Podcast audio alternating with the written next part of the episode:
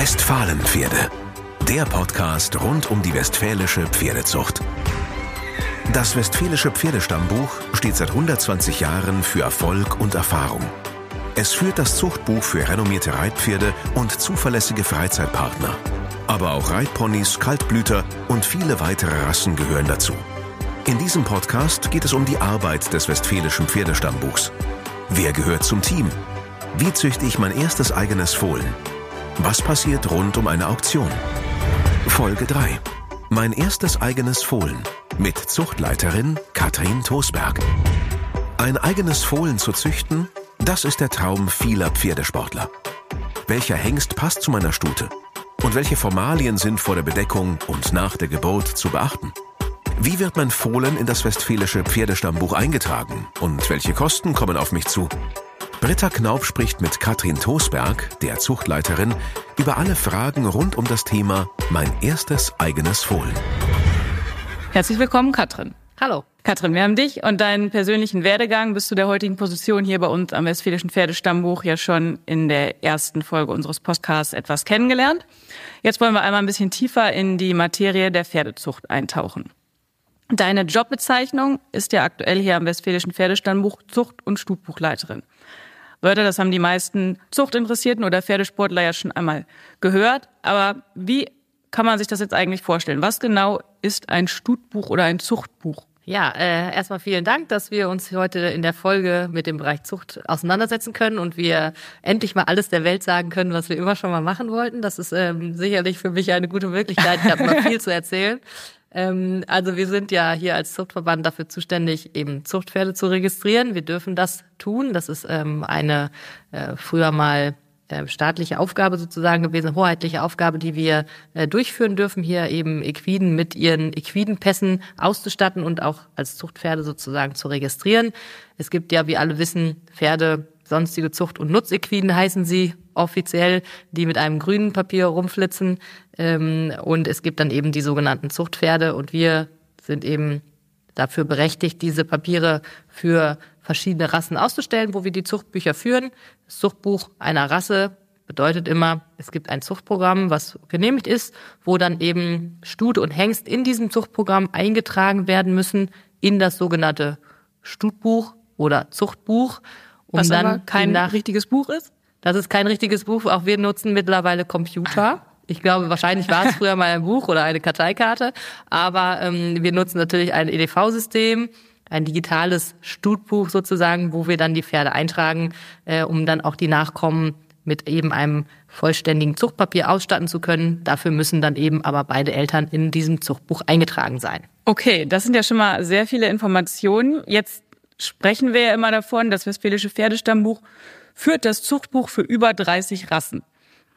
Welche Rassen sind das denn? Die meisten kennen das klassische Reitpferd oder die Reitponys. Was sind da noch für Rassen enthalten, deren Zuchtbuch wir führen?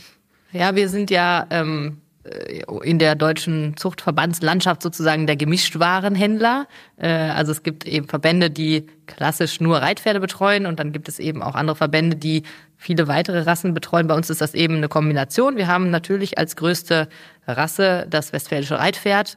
Ähm, und dann haben wir eben noch andere Zuchtprogramme. Das zweitgrößte hier mit Abstand ist sicherlich das deutsche Reitpony, äh, was wir führen. Da haben wir mit über 1100 eingetragenen Stuten die deutschlandweit größte Zuchtpopulation auf jeden Fall in diesem Bereich. Wir ähm, bieten aber auch den Service, eben andere Rassen bei uns zu registrieren. Das heißt vom rheinisch-deutschen Kaltblut, was hier natürlich sehr traditionell beheimatet ist, oder auch das Dülmener Wildpferd, was seinen Ursprung eben nicht weit von hier im Meerfelder Bruch hat, wo wir das Ursprungszuchtbuch sozusagen sind und eben diese Pferde betreuen.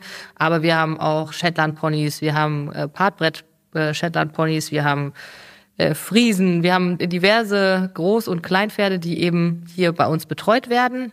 Betreut heißt in dem Fall, wir selektieren Zuchtpferde, wir tragen Vater und Mutter in Zuchtbücher ein und registrieren und beurteilen dann eben die entsprechende Nachzucht.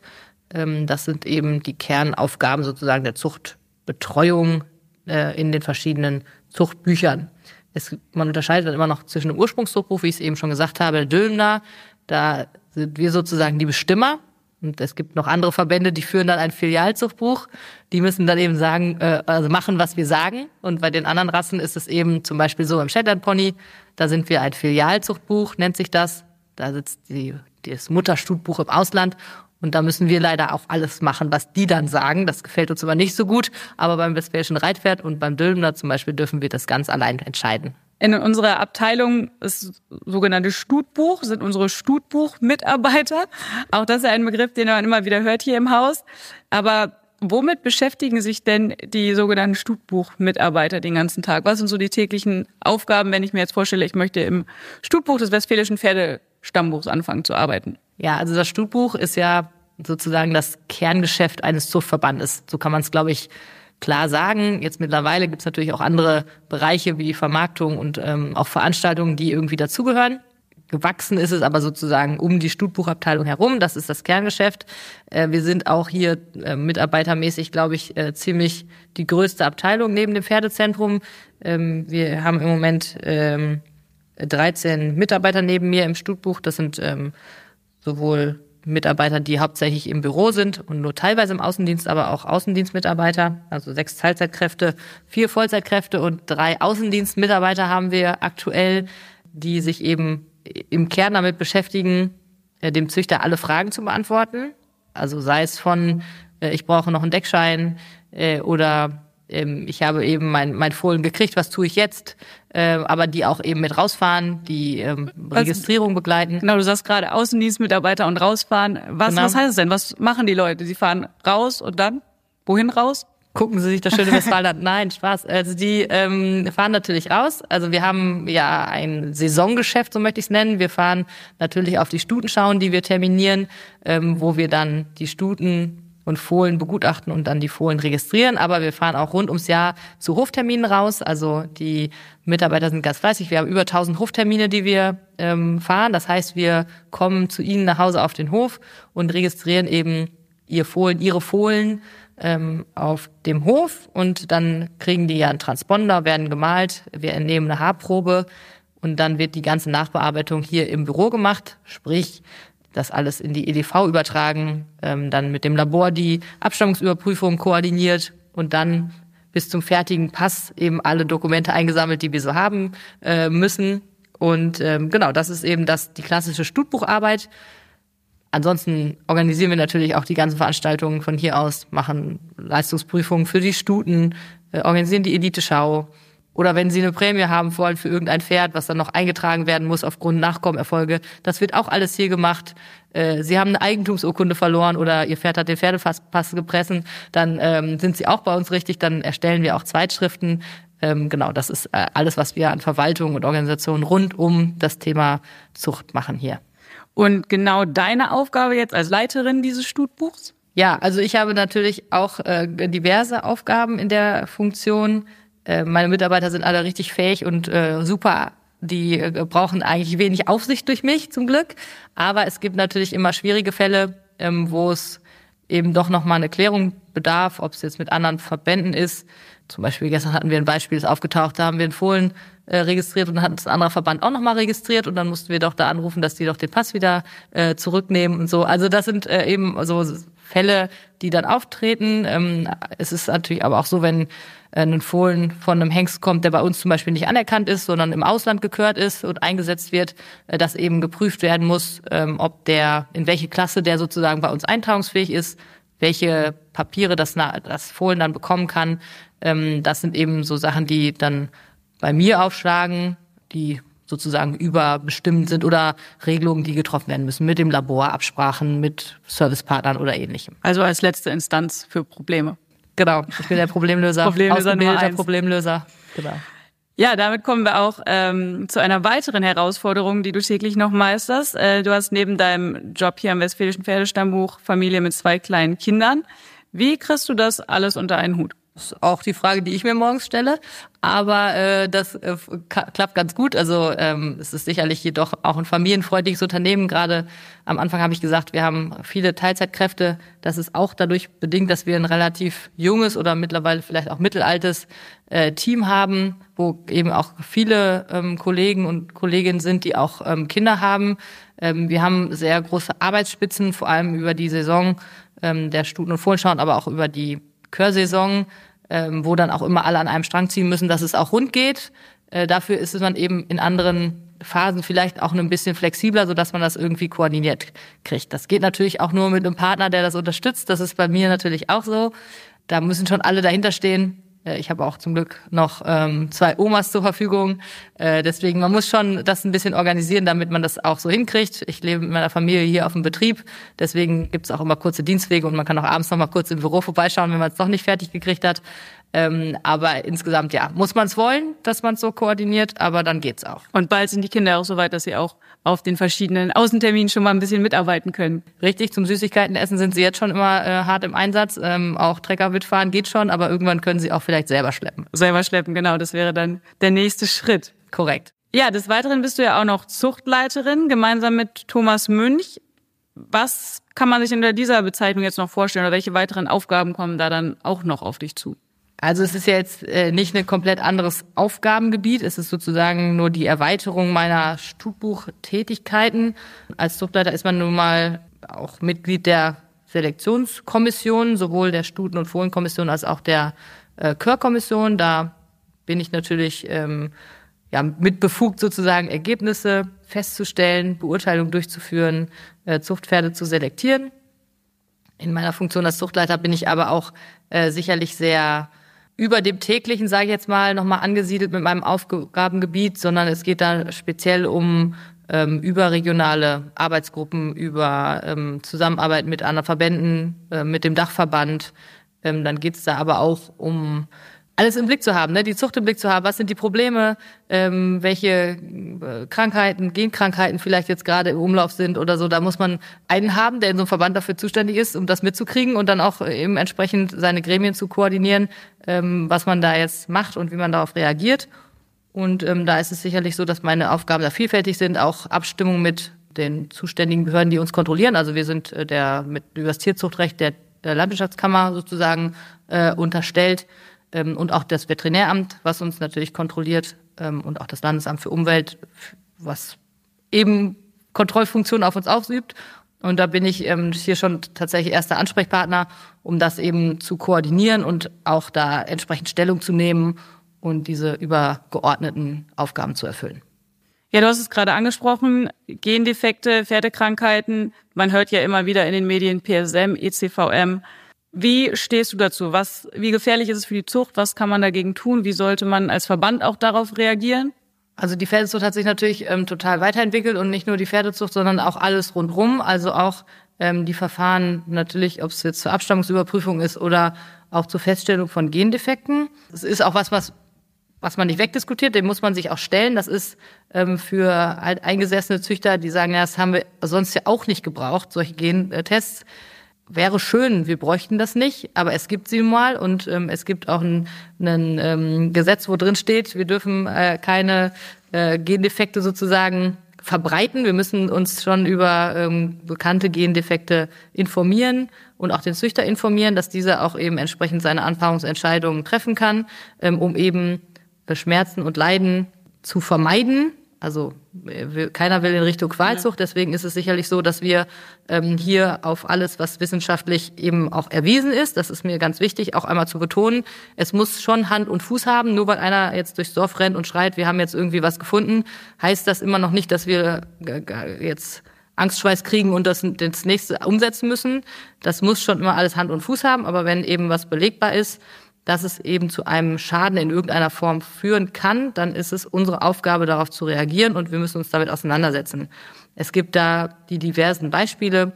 Ähm, ich glaube, so der im Bereich Reitpferd jetzt der erste große Gendefekt äh, oder festgestellter Vererbungsdefizit sozusagen ist WFFS.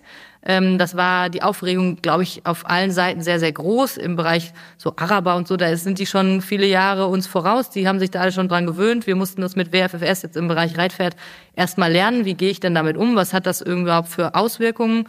Da war die, die Hysterie erst sehr, sehr groß. Da ist schon unsere Aufgabe als Zuchtverband, vernünftig darüber zu informieren und die Panik ein bisschen rauszunehmen. Äh, es ist im Zuchtprogramm verankert, dass wir eben darauf jetzt alle Hengste, die bei uns gekürt werden, testen. Und auch viele Stuten sind mittlerweile getestet, sodass ich einfach in meiner Anpaarungsentscheidung dieses mit einfließen lasse. Das sollte meine Anpaarungsentscheidung nicht an vorderster Front vielleicht ähm, bestimmen. Ich muss nur eben, wenn ich eine Stute mit einer Anlage eine Anlageträgerstute habe, dann muss ich eben meinen Hengst so aussuchen, dass damit davon auszugehen ist, dass ich eben äh, zumindest keinen Doppelanlageträger damit produziere. Das fällt unter das Motto Test and Inform. Also wir äh, erfassen das, wir stellen die Informationen zur Verfügung, wir äh, schließen keine Anlageträger aus, aber informieren natürlich und sind da ähm, darauf angewiesen, dass der Züchter sich da vernünftig auch informiert, was seine Stutengrundlage angeht. Also du sagst, das Westfälische Pferdestammbuch dient in erster Linie äh, als Informationsgrundlage oder Informationen an die Kunden und Käufer weiterzugeben. Was wird denn angeboten für die Züchter? Gentests für die Stuten? Kann man da was machen? Wie wird damit umgegangen? Genau, wir ähm, haben es natürlich so, dass wir das auf der Hengstseite sehr publik veröffentlichen. Ähm, auch bei den Stuten ist es natürlich wichtig, dass ich als Züchter da vernünftig mit umgehe und meine Stutengrundlage kenne. Es ist natürlich möglich, das direkt übers Labor zu testen, aber es ist auch eben möglich, ähm, dass dieser Service über uns gemacht wird. Also wenn wir zum Fohlenregistrieren kommen, dass wir eine Probe nehmen und dass wir eben äh, das äh, einsenden und dann eben auch dem Züchter sozusagen ähm, Hilfestellung leisten bei der Auswertung. Also das ist sicherlich eine Dienstleistung, die wir auch anbieten. Auch nicht nur in Bezug auf WFFS, das ist ja jetzt der erste Gendefekt, den wir so ähm, flächendeckend umgesetzt haben, so wie beim Reitpony zum Beispiel der Test auf CA. Ähm, da ist es so, dass es natürlich ja jetzt viele ähm, Themen gibt, die auch noch kommen, ob es jetzt PSSM 1 und 2 wird ja immer so in einen Topf geworfen. PSSM 1 beim Kaltblut, ähm, das ist auch schon fest verankert im Zuchtprogramm und wird eben entsprechend getestet. Äh, PSSM 2 äh, was jetzt MIM heißt, ähm, ist ja doch eher nochmal ein anderer Komplex, auch sehr vielschichtig, äh, wo im Moment ähm, auch Forschungsprojekte zu laufen, genauso wie ECVM. Das sind Themen, die sicherlich von uns nicht ähm, ja, herabgespielt werden. Das ist was, was wir sehr ernst nehmen. Allerdings können wir erst was verankern und umsetzen, wenn es eben ausreichend abgesichert ist. Weil auch das ist was, wo wir eine Pflicht haben, dem Züchter gegenüber, dass wir eben nur Sachen umsetzen, wo wir ganz, ganz sicher sind, dass es so ist. Also es gibt es bei anderen Rassen, ich könnte jetzt noch verschiedene Themen auf, aufzählen, wo jetzt eben auch noch geforscht wird, aber beim Reitpferd sind es eben so die Gebiete, wo wir ähm, uns dem, dem auch stellen, uns um dem auch sicherlich sehr beschäftigen, auch wenn wir das nicht äh, jeden Tag auf Facebook schreiben, äh, dass wir das tun, aber wir tun das, wir sind da ähm, auf jeden Fall dran. Und es ist schon auch unsere Aufgabe, uns damit zu beschäftigen. Und da sind wir in so einem Gremium mit dem der IAFH, das ist eine Gesellschaft, die wir mit den anderen äh, Zuchtverbänden gegründet haben, die sich speziell mit solchen Themen auch auseinandersetzt, ähm, gut aufgestellt, sodass wir da eben ganz viel Forschung mit betreiben und voranbringen können. Für die Züchter, die sich jetzt Gedanken darüber machen, ob sie ihre Stute gerne doch auch einmal auf WFFS testen wollen, kannst du ungefähr sagen, was da für Kosten auf den Züchter zukommt? Ja, also das ist äh, tatsächlich für das Einzelpferd relativ überschaubar. Wir sind da auf jeden Fall äh, unter 50 Euro. Die anderen Tests, die jetzt angeboten werden, auch zum Beispiel auf PSM 2, die sind da deutlich äh, kostenintensiver. Das liegt nicht daran, weil wir das jetzt verantworten, sondern das sind eben ähm, die Labore, die das anbieten und äh, die Patente, die auf äh, diesen entsprechenden Test liegen, ähm, verursachen das. Und der Test auf PSM 2 ist tatsächlich auch im Moment noch nicht so validiert, dass wir jetzt jedem Züchter empfehlen, das jetzt zu machen. Aber grundsätzlich, wenn jemand das möchte, kann das auch über uns ähm, natürlich diese Dienstleistung in Anspruch genommen werden. Also grundsätzlich noch einiges an Forschungsarbeit auch auf jeden Fall zu leisten. Auf jeden Fall. Weiterer Stichpunkt dazu, Gesundheitsdatenbank. Ich weiß, dass du da ganz akribisch dran bist, eine Gesundheitsdatenbank ins Leben zu rufen. Was kann ich mir darunter vorstellen? Wie weit ist das? Ja, das ist mein Lieblingsthema. Also wir können ja ganz viel. Wir haben auch ganz viel Fortschritt ja schon erreicht im Bereich Pferdezucht. Wir haben äh, tolle Pferde, die sich toll bewegen, die hochspringen, äh, die schön sind. Äh, das, das können wir alles. Was wir tatsächlich nicht richtig gut können, ist, glaube ich, ähm, uns auf Gesundheitsmerkmale fokussieren. Das ist sicherlich was, was äh, jetzt nicht in den letzten drei Jahren versäumt wurde. Das ist was, was einfach schon sehr, sehr lange nicht standardmäßig erfasst wurde. Also es wurde immer beschrieben, wie die springen und wie die Manier ist und wie das Vermögen ist. Und es gibt 100 Millionen Noten, die man da ausrechnen kann. Und ähm, wir beschreiben das jetzt auch über die lineare Beschreibung, ja auch die Einzelmerkmale. Also wir erfassen da ganz viel auf, äh, in Bezug auf die Leistungsmerkmale. Aber die Gesundheitsdaten und Haltbarkeit und so, das ist, da haben wir fast nichts vorliegen. Wir haben natürlich Gesundheitsstandards, die wir ansetzen, die wir zum Beispiel für die Hengstkörung formuliert haben. Ähm, das sind alles sicherlich auch Sachen, die ja die sich keiner ausgedacht hat, um irgendwie jemanden zu ärgern, sondern die auch äh, sicherlich einen Hintergrund haben. Aber äh, es gibt, glaube ich, einfach viel mehr Sachen, die auch die Nutzungsdauer und die Haltbarkeit von Pferden beeinflussen. Und das ist auch das, was die Züchter, glaube ich, ähm, auch hinterher eben spüren im Verkauf, wenn es eben an, an so einem TÜV scheitert und so. Das sind eben die Sachen, die wir, die wir verbessern müssen. Und das ist echt ein richtiges Herzensprojekt äh, von mir, ähm, weil ich glaube, das ist einfach das, das Entscheidendste, was wir machen können für einen Züchter, diesen Bereich vor, voranzutreiben. Nicht nur die Gendefekte, die wir kennen, sondern was ist jetzt überhaupt dafür zuständig, dass mein Pferd eben Kernschrott ist? Was führt dazu, dass der fünfjährig nicht mehr im Sport läuft? Oder wenn er oder elfjährig? Oder was führt der, also welcher welcher Röntgenbefund oder auch welche äh, anderen Faktoren führen eben dazu, dass ich mit meinem Pferd nicht das machen kann, was ich möchte und das Pferd nicht so lange im Sport halte, zum Beispiel, wie ich das gerne hätte.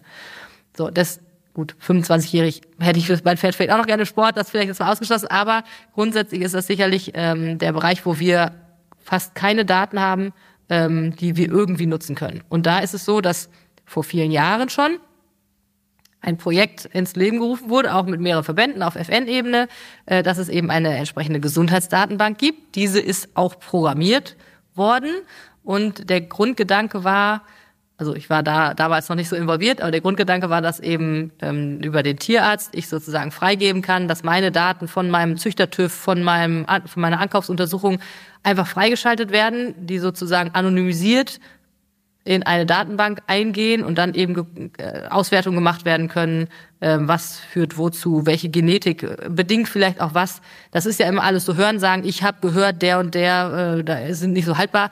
Ja, das ist auch alles so, wie man die Pferde gerade kennt und wie sie vielleicht gemanagt sind. Das ist natürlich auch für die Zucht nicht so relevant, sondern da ist es eher relevant, was wird auch vererbt, was sind eben die Kernprobleme. Ähm, und diese Datenbank gibt es. Da ist aber außer den bisschen vorselektierten Hengstdaten, die wir sozusagen über die Chörveranstaltungen haben freischalten lassen von den Züchtern, ist da eigentlich nichts drin. So. Also ist es ja, das ist jetzt schon wieder Jahre, die sozusagen ins Land gegangen sind, einfach vergeudet sind, wo wir einfach hätten vieles erfassen können. Und jetzt ist es so, dass eben dass dieser Weg über die Tierärzte, sich da mit der, der, ähm, mit dem Anbieter auch von diesen Softwaren und so, sich so auseinanderzusetzen, das hat irgendwie nicht so richtig funktioniert. Und dann ist es irgendwie wieder so in Stillstand geraten. Dann, weil, weil alle gesagt haben, geht nicht, ne? Und dann kommt hier einer und der sagt dann, ich möchte es aber trotzdem. Das bin jetzt in diesem Fall, glaube ich, ich. Und ähm, es ist so, dass wir aktuell äh, über die FN versuchen, das umprogrammieren zu lassen, dass eben wir auch unsere Daten einfach einfach einpflegen können. Also wäre meine Idee jetzt, um sich dem Thema einfach erstmal zu nähern und eben nicht nur vorselektierte Pferde äh, mit Röntgenbildern da drin zu haben, dass wir einfach einen großen Aufruf starten. Bitte schicken Sie mir Ihre, Ihre Befunde. Ihr Pferd ist nicht mehr sporttauglich oder es hat den und den das Problem, bitte schicken Sie mir doch Ihre Daten. Wir brauchen natürlich nicht nur kranke Pferde, sondern wir bräuchten dann auch äh, einfach standardmäßige Untersuchungen, dass wir das dann aber erfassen können. In welcher Form wir das dann verarbeiten, das ist dann, glaube ich, die nächste Herausforderung. Ich hoffe ja, dass wir nach diesem Podcast ganz, ganz viele Sachen geschickt äh, kriegen an die E-Mail-Adresse gesundheit.westfalenpferde.de. Ähm, dann schicken Sie uns einfach Ihre befundeten Sachen und wir erfassen das und damit leisten Sie dann vielleicht einen kleinen Beitrag dazu, gesündere Pferde zu züchten. Ja, die E-Mail-Adresse stellen wir euch natürlich auch nochmal in den Show Notes zur Verfügung, sodass ihr dann alle Berichte direkt an Katrin Tusbeck senden könnt. Ja, auf jeden Fall ein spannendes Thema mit der Gesundheitsdatenbank. Ich bin sehr gespannt, wie es weitergeht und wann wir dann wirklich ja, validierte Ergebnisse zu den verschiedenen Themenfelden erhalten können. Sie stellen uns das zur Verfügung und dann hören Sie natürlich nicht drei Tage später schon ein Ergebnis, sondern das ist wirklich ein Prozess, der einfach jetzt beginnen muss, der wirklich über Jahre laufen wird. Das müssen wir uns, glaube ich, ja. jetzt auch keiner Illusion hingeben. Es braucht halt einfach Zeit und es braucht einfach Daten. Es muss nur einmal einen Anschluss finden erstmal. Äh, hast du noch etwas, was du den Züchtern dazu mitgeben möchtest? Warum sollen sie dir jetzt die Gesundheitsdaten ihrer Pferde schicken? Ja, weil das natürlich ähm, ein, ein Projekt ist, was, glaube ich, auch dann äh, den Züchtern und auch vor allem vielleicht der nächsten Generation Züchter zur Verfügung steht, äh, mit Erfahrungen. Und ähm, natürlich das in unserem Gesamtinteresse sein muss, einfach äh, gesündere, haltbare Pferde zu züchten. Das muss, glaube ich, unser aller Interesse sein. sagt man ja immer, ja, okay, dann stellt einem aber doch keiner die Daten zur Verfügung, weil man möchte ja nicht, dass man, dass der Nachbar dann weiß, dass mein Pferd einen schlechten TÜV hat. Naja, aber äh, wenn ich den dreimal nicht verkauft habe, dann hat sich's eh schon rumgesprochen, dass der einen schlechten TÜV hat. Äh, und ich brauche ja auch nicht nur die schlechten Daten, ich brauche ja auch die guten Daten, damit wir auch die guten rausfinden können. Ähm, und da ist es, glaube ich, so, da muss jeder mal über seinen Schatten springen. Und das ist halt schon, natürlich muss, muss die Abstammung irgendwie mitgeführt werden mit dem Pferd, damit wir das auch später irgendwie auswerten können äh, auf der genetischen Seite. Äh, aber ansonsten taucht dieses Ergebnis ja nirgendwo auf. Also das sind Auswertungen, die dann äh, anonymisiert sozusagen als Datenpool gemacht werden. Äh, und ja, es wäre schade, wenn es daran an Befindlichkeiten äh, hapern würde, dass wir diese Daten eben nicht kriegen. Deswegen vielleicht überlegt dann jeder nochmal über seinen Schatten zu springen. Von Züchterseite wird eben ja auch oft die Forderung ähm, laut, dass auch vor allem die Hengsthalter vielleicht ihre Daten oder ihre Röntgenbilder offenlegen sollen. Vielleicht wird es auch in anderen Ländern schon mal noch transparenter gehandhabt. Ähm, ich glaube, das ist nicht der Schlüssel zum Erfolg, dass ähm, jetzt für irgendeinen Hengst irgendwelche Röntgenbilder offen, äh, offengelegt werden. Es geht ja um die Vererbungsleistung ähm, und da haben wir einfach zu wenig Grundlage. Und da ist es, glaube ich, das, was wir ähm, wo wir nicht nur die Hengste brauchen, sondern auch die große Breite der Stutenbesitzer, die da mit, mitziehen. Also diese Einzelforderung bringt uns, glaube ich, nicht weiter, aber in der Gesamtheit äh, kann es gut werden. Gut, jetzt haben wir ganz viel allgemein über allgemeine Themen, Pferdezucht, Stutbuch, ähm, Zuchtbücher gesprochen. Gehen wir doch mal einmal jetzt spezifischer nochmal in das Thema Pferdezucht. Nehmen wir mal an, ich möchte jetzt mein erstes Fohlen züchten. Habe eine Stute. Was ist jetzt mein erster Schritt? Also der erste Schritt ist ja das mit der Stute haben. Äh, da muss man natürlich erstmal schon mal äh, überlegen, was habe ich für eine Stute? Äh, ist das die Stute, mit der ich auch meine Zucht beginnen möchte? Und was ist meine Motivation für diese Zucht? Also es gibt natürlich die verschiedensten Beweggründe, warum ich jetzt mich dazu entschließe. Wenn es der Grund ist, meine Stute ist jetzt platt, wir kommen gerade von dem Gesundheitsthema, und deswegen geht's jetzt nicht mehr weiter, aber sie ist ja Stute und kann ja sich vermehren, dann muss man immer noch mal einmal kritisch hinterfragen, woran liegt es jetzt mit der Verletzung? Das ist immer das, was ich, wenn, wenn jetzt jemand kommt, immer erstmal einmal prüfen, welche Stutengrundlage setze ich ein. Ähm, wenn jetzt die Stute wirklich äh, ein gesundheitliches Problem hat, wo davon auszugehen ist, ist, ist auf irgendeine Wort, Art und Weise vielleicht auch vererbbar an die Nachkommen, dann ist es schon so, dass man sagt, ja, vielleicht ist es nicht das optimalste. Also da ist es sicherlich schon so, dass man sich hinterfragen sollte, welche Stute setze ich ein. Das ist ja immer so der Traum von jedem, ich habe mit meiner Stute ein paar Sporterfolge, jetzt kann sie nicht mehr geritten werden, weil Verletzung oder sonst was. Jetzt möchte ich natürlich ein Fohlen haben, damit ich dann auf dem Fohlen weiterreiten kann. Wenn, wenn diese Stute äh, mir das Gefühl gibt, dass sie genau das richtige Pferd für mich ist, dann ist es auch äh, auf jeden Fall sinnvoll, in der nächsten Generation daraus einen Nachfolger zu, äh, zu akquirieren. Nur man sollte das natürlich nicht den Zeitpunkt wählen, wenn sie äh, tatsächlich äh, aufgrund von irgendeinem Mangel ähm, ausgefallen ist. Es kann sie auch in der Stute verletzen. Das ist sicherlich nochmal was anderes, ob es jetzt eine Verletzung oder, oder ein anderes Problem ist. Da, ähm, oder, oder ich kann, kann ja auch im Zweifel, wenn ich jetzt sage, sie ist in der Blüte ihres Lebens äh, und ich will mal einen Embryotransfer machen, geht das ja auch. Ne? Also ich kann ja auch beides kombinieren.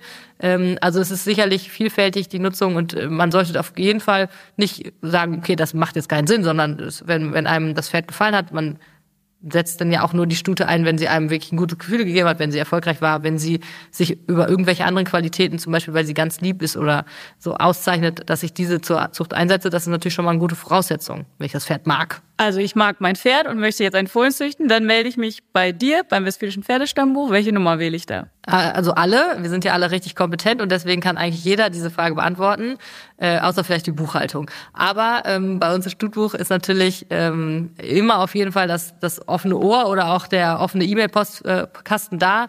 Die normale Vorgehensweise ist ähm, auf jeden Fall, sich einmal zu melden, weil wenn ich eine Stute einsetzen will, hängt da natürlich auch immer ein bisschen Papierkram dran. Ich kann das natürlich auch machen, ich laufe los und äh, lasse es erstmal besamen und dann gucke ich mal, wie es hinterher ausgeht. Aber der bessere Weg für uns zumindest ist, äh, sie melden sich und dann äh, kriegen sie einen Deckschein von uns zugeschickt für die Stute. Da steht dann eben drauf, welches Pferd ist es und wer ist vor allem auch der Züchter, weil bei uns gilt ja nun mal die Definition, Züchter ist der Besitzer der Stute zum Zeitpunkt der Bedeckung, also derjenige, der das geistige Eigentum sozusagen an der Anpaarung hat und das wird eben dann vor der Bedeckung äh, optimalerweise festgelegt, ähm, um da auch dann Klarheit zu haben. Also würde man sich bei uns melden und bekommt dann einen Deckschein. Dann geht es ja erstmal weiter mit der Auswahl des richtigen Hengstes. Es gibt ja mittlerweile so viele Hengste von diversen Stationen. Als ja, normaler kleiner Züchter muss ich mich ja erstmal da durch diesen ganzen Hengstfuß zurechtfinden. Es gibt Internetseiten, Hengsthalter, Hengstschauen, man kann sich einen Sporttest angucken. Was empfiehlst du jetzt? Wie finde ich den richtigen Hengst für meine Stute und für das, was ich hinterher als Pferd haben möchte? Also die Auswahl ist natürlich groß, aber die Auswahl des richtigen Hengstes fängt wieder bei der Stute an. eigentlich äh, wäre es nicht die richtige Vorgehensweise, ich suche mir einen Hengst nach meinem Geschmack, sondern eigentlich einen, suche ich den Hengst aus, der zu meiner Stute passt. Also fange ich wieder mit meiner Stute an, gucke mir dieses Pferd kritisch, optimalerweise selbstkritisch an. Was ist gut an der Stute und was ist eben nicht gut an der Stute? Was möchte ich eben verbessern?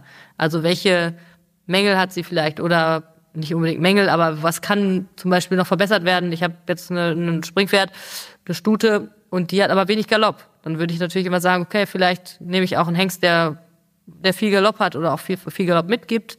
Ähm, da würde ich eben immer gucken, was, was habe ich, was brauche ich, was ist mir wichtig an dem Hengst, was soll, soll der eben jetzt haben? Soll es auch wirklich ein ausgeglichenes Pferd sein?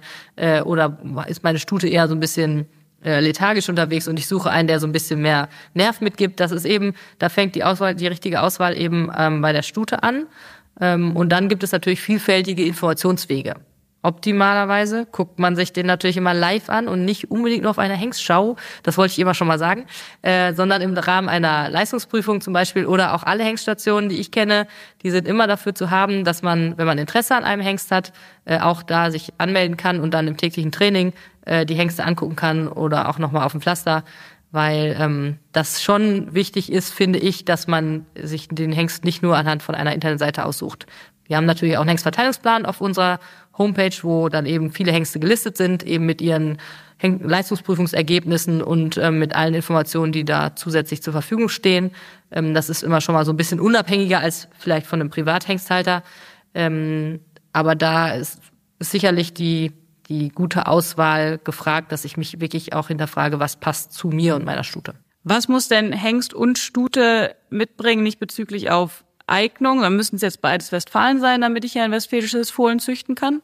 In Bezug auf Reitpferd ist es tatsächlich bei uns so, dass wir relativ liberal sind. Es gibt dann in diesem Zuchtprogramm, was man übrigens auch auf der Homepage natürlich einsehen kann, äh, das ist allerdings relativ lang, ich glaube nicht, dass so viele es gelesen haben, äh, da gibt es eine Veredlerliste, da steht genau drin, wer eingesetzt werden darf. Und so ist das bei jeder bei jeder Rasse. Da wird eben immer einmal niedergeschrieben, ähm, welche Pferde sind ähm, zugelassen. Zum Beispiel, wenn ich jetzt einen Welsch habe, das sind eben nur Reinzucht Produkte, da darf ich eben auch nur ein Welsch einsetzen.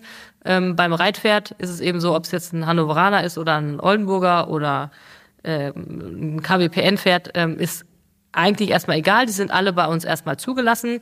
Äh, dann hängt es natürlich aber davon ab, äh, ist der Hengst, den ich einsetzen will, gekürt, hat er eine Leistungsprüfung, vielleicht auch im Ausland, wird die in Deutschland eben akzeptiert. Und da, wenn ich eine Frage habe zu einem Hengst, wo ich mir nicht ganz sicher bin, ob das eben so ist, dass ich auch dann die Qualität des Papieres hinterher kriege, die ich haben möchte, dann ähm, ist auch immer die Möglichkeit, das bei uns zu erfragen. Wir geben da immer gerne Auskunft. Wenn man sich da unsicher ist, dann immer lieber einmal mehr fragen. Das ist uns viel, viel lieber, als wenn hinterher der Züchter da steht mit dem Fohlen und dann, dann gibt es ein Problem. Also uns ist es immer lieber, wenn man fragt einmal mehr nach. Es gibt gar keine blöden Fragen keiner, keiner, der da einsteigt, das ist ja ein komplexes Thema oder ein komplexes Feld, auch mit diesen ganzen äh, Zetteln, die man da so braucht und wo man was jetzt kriegt. Äh, uns ist es immer lieber, es ruft einer an und fragt einmal, einmal nochmal nach, als dass wir irgendwie irgendeinen verlieren auf dem Weg und der dann sagt, okay, dann mache ich halt einen grünen Pass, weil ich, das ist mir eh zu kompliziert. Also das äh, möchten wir natürlich tatsächlich vermeiden. Welche ganzen Zettel sprichst du da an? Was muss man da noch an der ganzen Bürokratie denn beachten, bevor das Fohlen überhaupt erstmal zur Welt kommt? Also wenn ich schon mal mit meinem Deckschein zum Hengsthalter komme, dann habe ich schon mal viel geschafft. Äh, in der Regel meldet dann der Hengsthalter eben die Bedeckung an uns und dann kriegt man automatisch Anfang des nächsten Jahres von uns eine Abfohlmeldung. Da steht dann drauf der und der Hengst, die und die Stute und da kann ich dann eben, wenn das Fohlen gefallen ist, schon angeben, äh, welches Geschlecht, Farbe, Geburtsdatum und dann äh, reiche ich das bei uns ein. Da kann ich auch schon angeben, ob ich zum Beispiel einen Hoftermin haben möchte, dass jemand vorbeikommt, um das Fohlen zu registrieren oder ob ich dann eben zu einer Stutenschau anmelde. Da kann ich mich dann schon entweder dann schon festlegen oder mir das auch später noch überlegen. Aber über den Weg kann ich sozusagen schon mal einmal alles an uns melden. In der Regel ist das relativ einfach.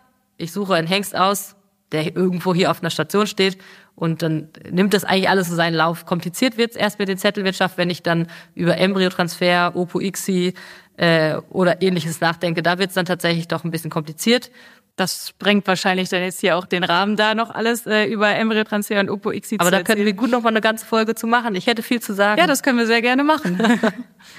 dann planen wir das doch auf jeden Fall noch mal ein.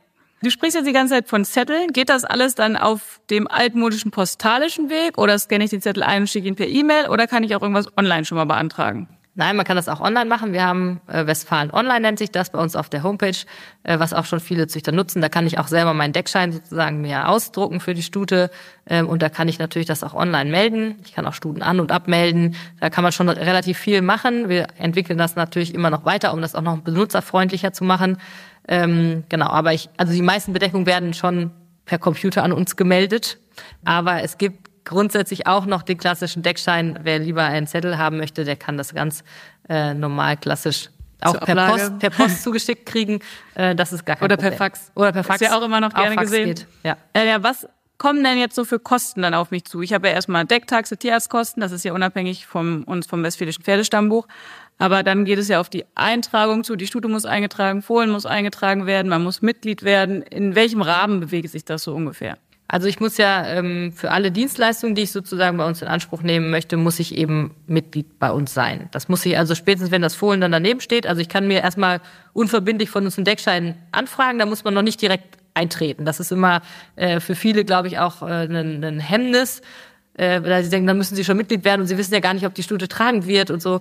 Ähm, da kann man erstmal Deckschein kann man erstmal anfordern und dann kann man erstmal anfangen und wenn die Stute dann tragend ist und ich dann sozusagen eine Dienstleistung haben möchte, wie das Fohlen registrieren, dann muss ich eben äh, Mitglied werden. Das sind äh, liegt im Moment so bei 70 Euro der Mitgliedsbeitrag ähm, und dann ist es äh, je nach Rasse ein bisschen unterschiedlich, was mich der Pass kostet. Wenn wir jetzt beim Breitfeld bleiben, ähm, liegt der Pass zwischen 90 oder bis 145 Euro für die Passerstellung. Ähm, je nachdem, ob der Hengst bei uns am Zuchtprogramm teilnimmt oder eben nicht. Das heißt, wenn der Hengst nicht am Zuchtprogramm teilnimmt, wird es wahrscheinlich teurer. Genau, dann kostet 145 Euro. Wenn er zum Beispiel nur in Oldenburg gekürt ist und eingetragen ist, dann ähm, übernehmen wir das natürlich, aber dann kostet es eben 145 Euro und ansonsten würde es 90 Euro kosten, wenn der auch bei uns im Hengstverteilungsplan gelistet ist. Ähm, genau, das sind die Kosten dafür. Ähm, dann ähm, machen wir jetzt mittlerweile bei den Fohlen 100% äh, Abstammungsüberprüfung. Das liegt bei 40 Euro. Ähm, und dann, falls ich noch einen Hoftermin haben möchte, sind wir nochmal bei 110 Euro für die Anfahrt. Wenn ich auf eine Stutenschau komme, dann ist das Registrieren äh, sozusagen in der Dienstleistung schon enthalten.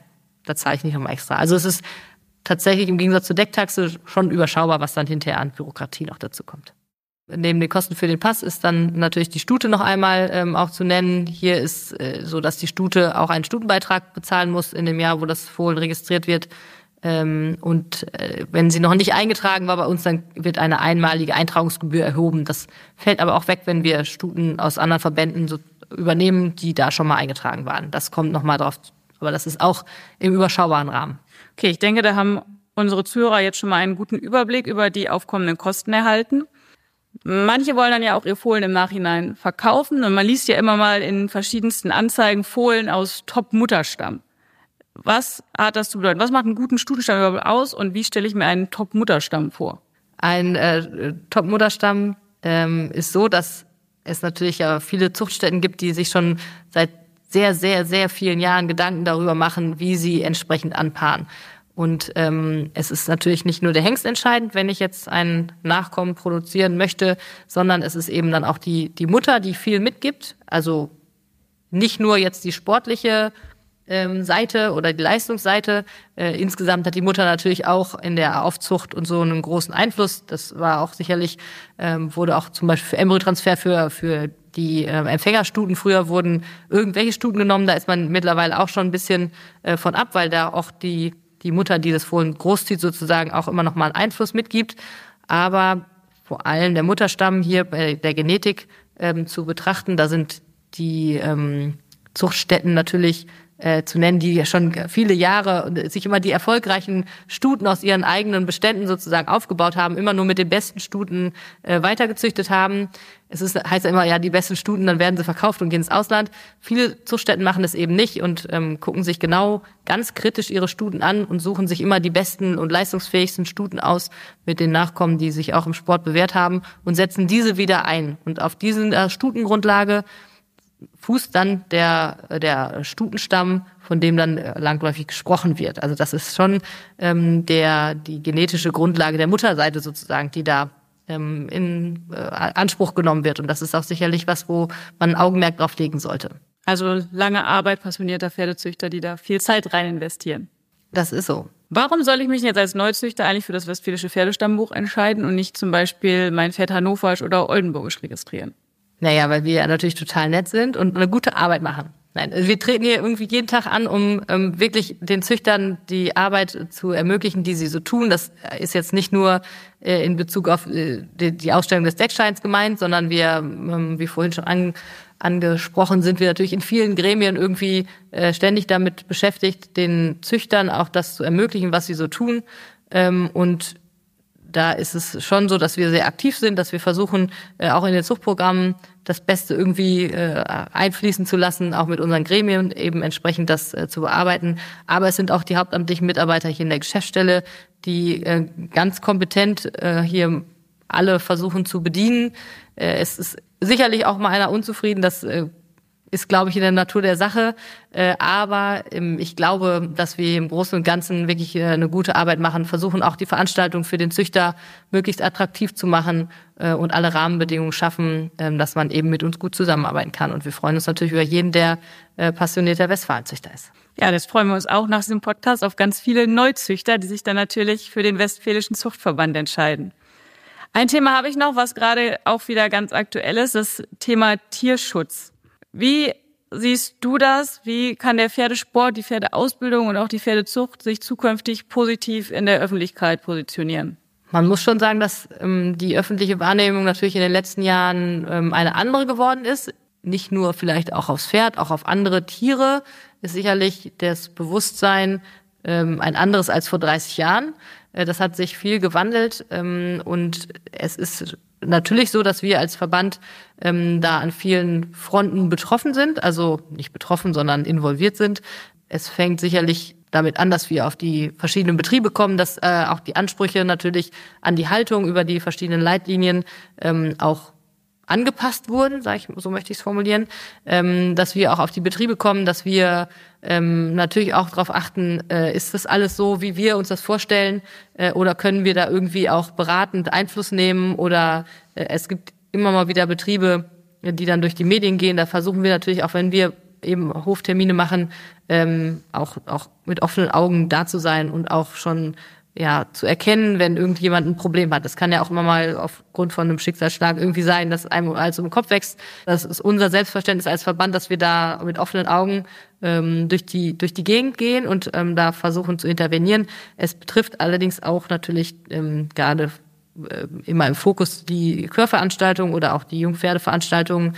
Ähm, hier sind wir mit den verschiedenen Gremien wie dem Veterinäramt oder dem Lahnhof schon über viele Jahre in Kontakt, ähm, um da immer die, das zu verbessern. Wir haben viele Maßnahmen ergriffen in den letzten Jahren, seien es äh, die Steward-Kontrollen, seien es die Doping- Ergebnisse, ähm, die wir seit von allen gekörten Hengsten erfassen seit einigen Jahren, die Ausrüstung, die wir stellen, also dass keiner mehr seine eigenen Gamaschen nehmen darf, sondern dass das alles von uns gestellt wird. Wir haben da an vielen ähm, Schrauben sicherlich schon schon gedreht und sind auch in, in einem stetigen Prozess, sind auch immer in der Rückschau nach jeder Kürveranstaltung mit den zuständigen Stellen, um ähm, da auch wirklich, man ist ja auch manchmal betriebsblind, sich da immer weiterzuentwickeln und auch ähm, für die Pferde auch das Bestmögliche natürlich rauszuholen.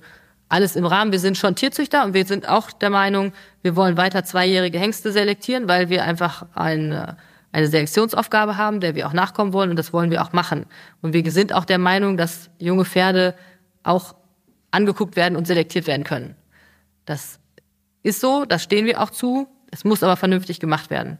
Grundsätzlich gehe ich als Person davon aus, dass jeder, der mit Pferden zu tun hat, erstmal grundsätzlich Pferde mag. Das setze ich erstmal voraus. Und dann ist es natürlich so, dass wir uns verweigern sozusagen, was eben ähm, dem Pferd nicht gut tut. Also wir sind da schon, glaube ich, auch konsequent in unserer Auffassung, dass wir nichts wollen, was verbotene Trainingsmethoden, was Doping ist. Ähm, da positionieren wir uns ganz klar gegen. Das wollen wir nicht. Das ist nicht nur jetzt was, was in der letzten Zeit aufgekommen ist. Das ist einfach ein stetiger Prozess. Äh, und das Empfinden der Öffentlichkeit ist da sicher sehr sensibel, weswegen jetzt mehr darüber gesprochen wird. Aber es ändert nichts an der Tatsache, dass wir tolle Pferde haben, dass wir ganz leistungsfähige Pferde haben, dass die von alleine ganz viel anbieten.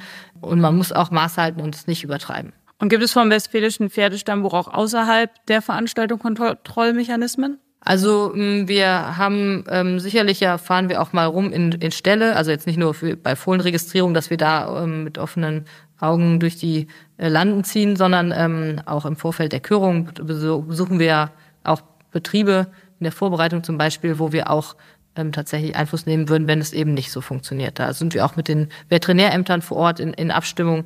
Also es ist nicht so, dass wir gegen die Veterinärämter arbeiten, sondern wir arbeiten damit zusammen in den verschiedenen Kreisen, um ähm, ja, uns ab, abzustimmen. Man muss, glaube ich, sich freimachen davon, dass das Veterinäramt einem immer was Böses will, ähm, sondern die sind auch dafür da, dass sie eben ähm, mit uns zusammen das machen wollen. Und ich glaube, dass wir in vielen Bereichen schon eine Verbesserung herbeiführen konnten, aber eben noch nicht in allen. Und ich hoffe, dass da das Bewusstsein sich vielleicht noch mal ein bisschen schärft bei dem einen oder anderen. Ja, Katrin, erstmal vielen Dank für deine Ausführungen zu den verschiedenen Themen zum Thema, wie züchte ich mein eigenes Fohlen. Hast du noch etwas, was du den Zuhörern mitgeben möchtest, die sich jetzt überlegt haben, jetzt muss es losgehen, jetzt züchte ich mein Fohlen und werde Mitglied beim Westfälischen Pferdestammbuch? Das ist auf jeden Fall immer eine gute Idee. Das muss ich auf jeden Fall Ihnen mitgeben, weil es ist einfach herrlich. Also es ist wirklich, glaube ich, ganz toll, auch sich das eigene erste Fohlen zu züchten. Das ist eine, das ist richtig spannend, sich das auszusuchen und auch hinterher zu gucken, was rauskommt. Äh, man muss sich immer, wie gesagt, selber vorher die Frage stellen, Schaffe ich das alles? Kann ich das leisten? Kann meine Stute das leisten? Äh, und ist das alles so, wie ich das möchte? Aber dann sollte ich das auf jeden Fall tun. Und wenn ich damit hadere, auf jeden Fall jetzt, antizyklisch muss man züchten. Äh, wir brauchen Sportpferde auch in der Zukunft. Und wenn Sie uns dann noch die Gesundheitsdaten schicken, dann sind wir auf jeden Fall weiterhin ganz weit vorne mit dabei hier in Westfalen. Ja, das war doch ein schönes Schlusswort. Dann sage ich vielen Dank, Katrin Tosberg. Ja, vielen Dank. In der nächsten Folge besuchen wir Stefan Holtwiesche in seinem Ausbildungsstall in Gescha. Wir sprechen mit ihm über seine Erlebnisse rund um die Körungen der Reitpferdehengste, wie er schon im Fohlenalter einen guten Hengst erkennt und wie es sich anfühlt, zwei Jahre in Folge einen Siegerhengst auszubilden und auf der Körung vorzustellen. Westfalenpferde. Der Podcast rund um die westfälische Pferdezucht.